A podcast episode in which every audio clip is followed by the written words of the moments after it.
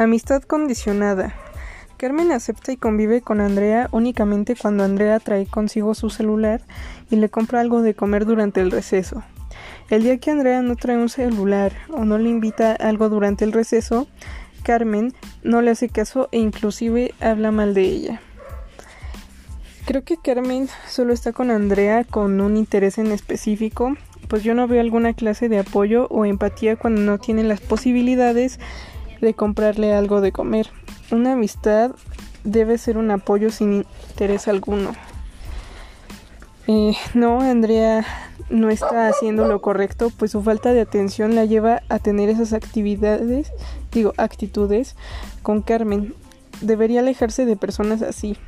Eh, yo supongo que no, no me ha pasado esto, pero sí lo he notado con algunas personas que me rodean.